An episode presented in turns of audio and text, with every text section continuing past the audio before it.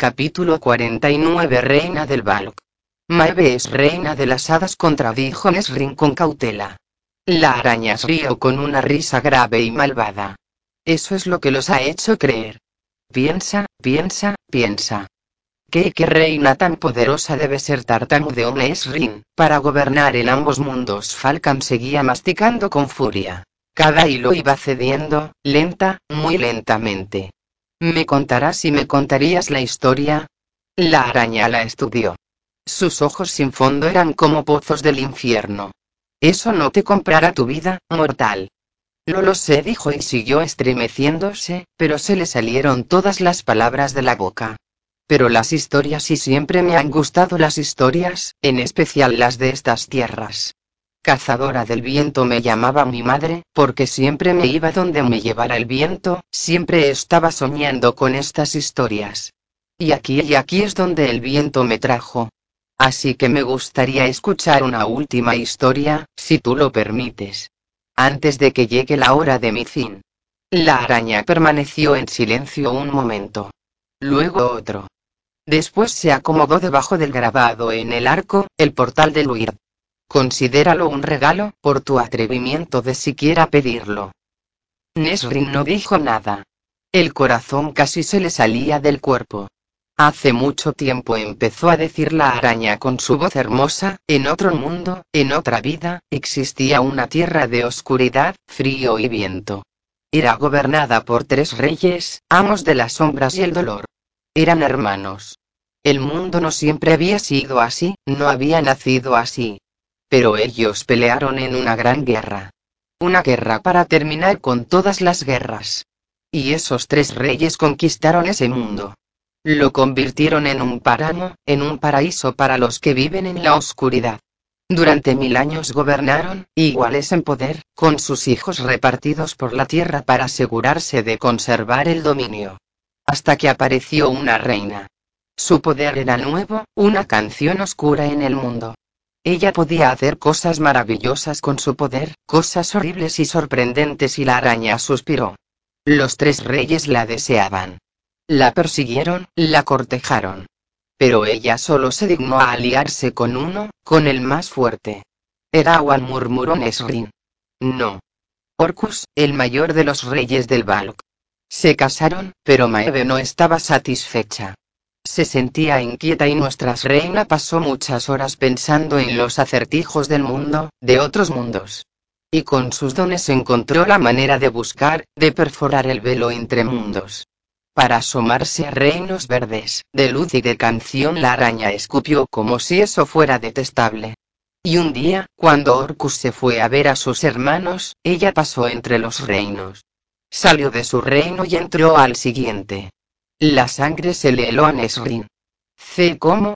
Ella observó. Había aprendido sobre esas rasgaduras entre mundos. Una puerta que se podía abrir y cerrar al azar si uno conocía las palabras correctas. Los ojos de la araña brillaron.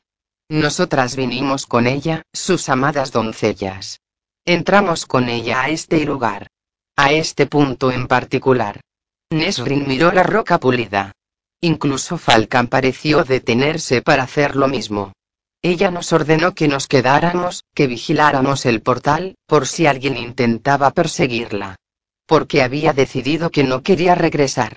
No quería regresar con su esposo, a su mundo. Así que se fue y nosotros ya solo escuchamos algunos rumores a través de nuestras hermanas y nuestros parientes más pequeños que viajan con el viento.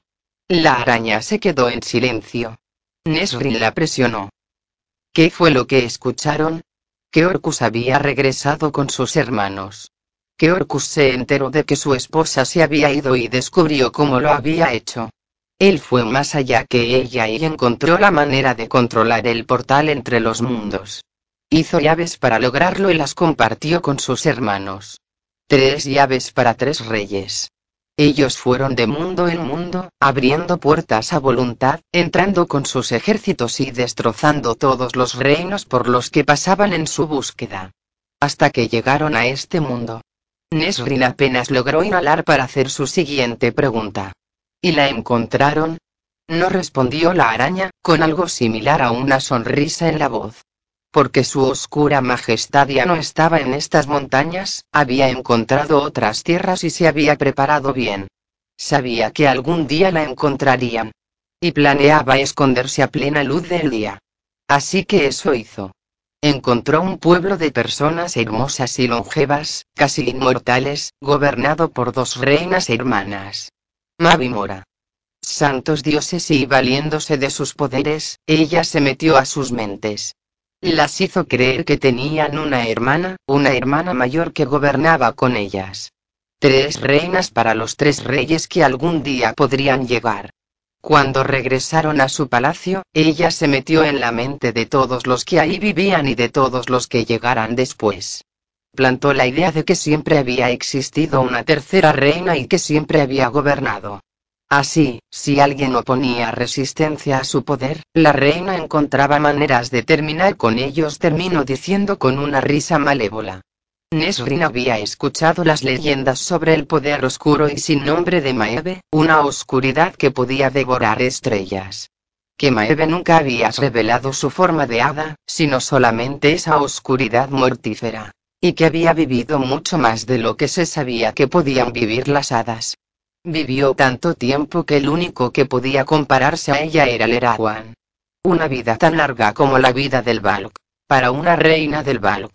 La araña hizo otra pausa. Falcon casi había llegado a sus manos, pero no había roto suficientes hilos como para liberárselas. Entonces los reyes del Val llegaron, preguntó Nesrin, pero no sabían quién los enfrentaba en la guerra. Precisamente un ronroneo deleitado. Disfrazada en su cuerpo de hada, los tontos no la reconocieron, pero ella lo usó en su contra. Sabía cómo derrotarlos, cómo funcionaban sus ejércitos. Y cuando se dio cuenta de lo que habían hecho para llegar aquí, las llaves que poseían y ella las quiso. Para exiliarlos a todos, para matarlos, y para usar las llaves a su voluntad en este mundo. Y en otros. Así que se las llevó. Se metió a escondidas y se las llevó, rodeada de guerreros hada para que los demás no se preguntaran cómo sabía ella tantas cosas. Oh, la reina ingeniosa decía que era porque podía comunicarse con el mundo de los espíritus, pero y ella sabía. Ella había dirigido esos campos de batalla. Ella sabía cómo funcionaban los reyes. Así que se robó las llaves. Logró enviar a dos de esos reyes de regreso. Orcus fue uno de ellos. Y antes de que pudiera ir en busca del último rey, el más joven que amaba tanto a sus hermanos, le quitaron las llaves. Siseo. Branon exhaló Nesrin. Así es, el rey del fuego. Él vio la oscuridad en ella, pero no la reconoció. Dudaba, sospechaba, pero todo lo que él conocía del valgo, de nuestra gente, eran los soldados hombres. Sus soldados, sus príncipes y sus reyes. No sabía que una mujer y lo distinto, lo extraordinario que es una hembra del Valk. Hasta él terminó engañado cuando ella encontró caminos hacia su mente para evitar que se diera cuenta de todo otras risa baja y hermosa. Ni siquiera ahora, cuando todo debería quedarle claro ese espíritu entrometido y ni siquiera ahora sabe que viene su fin, sí, su condena y la de la otra. Ella sintió que la náusea se le revolvía en el estómago. Aileen. Era la condena de Aileen. Pero aunque Branon no adivinó cuál era el origen de nuestra reina, de todas maneras sabía que su fuego y que ella le temía mucho a su fuego. Como todos los auténticos Valk. Nesrin se guardó ese fragmento de información. Él se fue, construyó su reino muy lejos y ella también reunió sus defensas muchas defensas ingeniosas, en caso de que Erawan volviera a levantarse y se diera cuenta de que la reina que buscaba de parte de su hermano, por quien había conquistado mundos, había estado aquí todo el tiempo. Que había reunido ejércitos de hadas y que los enfrentaría a él. Una araña en su tela. Eso era Maeve. Falcon llegó al fin a las manos de Nesrin y rompió con los dientes las últimas hebras de seda. Sartak seguía inconsciente, peligrosamente cerca de la araña. Así que han esperado miles de años para que ella regrese a estas montañas. Ella nos ordenó que cuidáramos el paso, que vigiláramos la rasgadura en el mundo. Así que eso hicimos. Y eso haremos hasta que nos llame de nuevo a su lado. A Nesrin le daba vueltas la cabeza. Maeve pensaría en eso después. Si sobrevivían a todo esto. Movió los dedos para hacerle la señal a Falcon. En silencio, entre las sombras, el metamorfo se volvió a esconder en la oscuridad. Y ahora ya lo sabes, cómo llegó a vivir aquí la guardia negra, dijo la araña y se levantó con un movimiento poderoso. Espero que haya sido buena tu última historia, cazadora del viento. Nesrin abrió la boca y vio que la araña avanzaba. Empezó a rotar sus muñecas detrás de la espalda. Hermana se escuchó una voz femenina sisear desde la oscuridad. Hermana, una palabra. La araña se detuvo. Giró su cuerpo redondo hacia la entrada del arco. ¿Qué? Una pausa de temor. Hay un problema, hermana. Una amenaza. La araña se apresuró hacia su pariente y le dijo con brusquedad. Dime. Hay rugs en el horizonte del norte. Al menos veinte y la araña siseó. Vigila a los mortales. Yo me encargo de las aves. La araña salió. Sus patas hicieron ruido en el piso y la grava salió volando por todas partes a su alrededor. A Nesrin le latía sin control el corazón, pero ya comenzaba a mover sus dedos adoloridos. Sartak exhaló. Él abrió los ojos del otro lado. Alerta. Tranquilo. La otra araña entró. Era menor que su líder. Sartak se tensó y sus hombros se esforzaron, como si estuviera intentando escaparse de la telaraña que lo sostenía. Pero la araña solo susurró. Apúrense.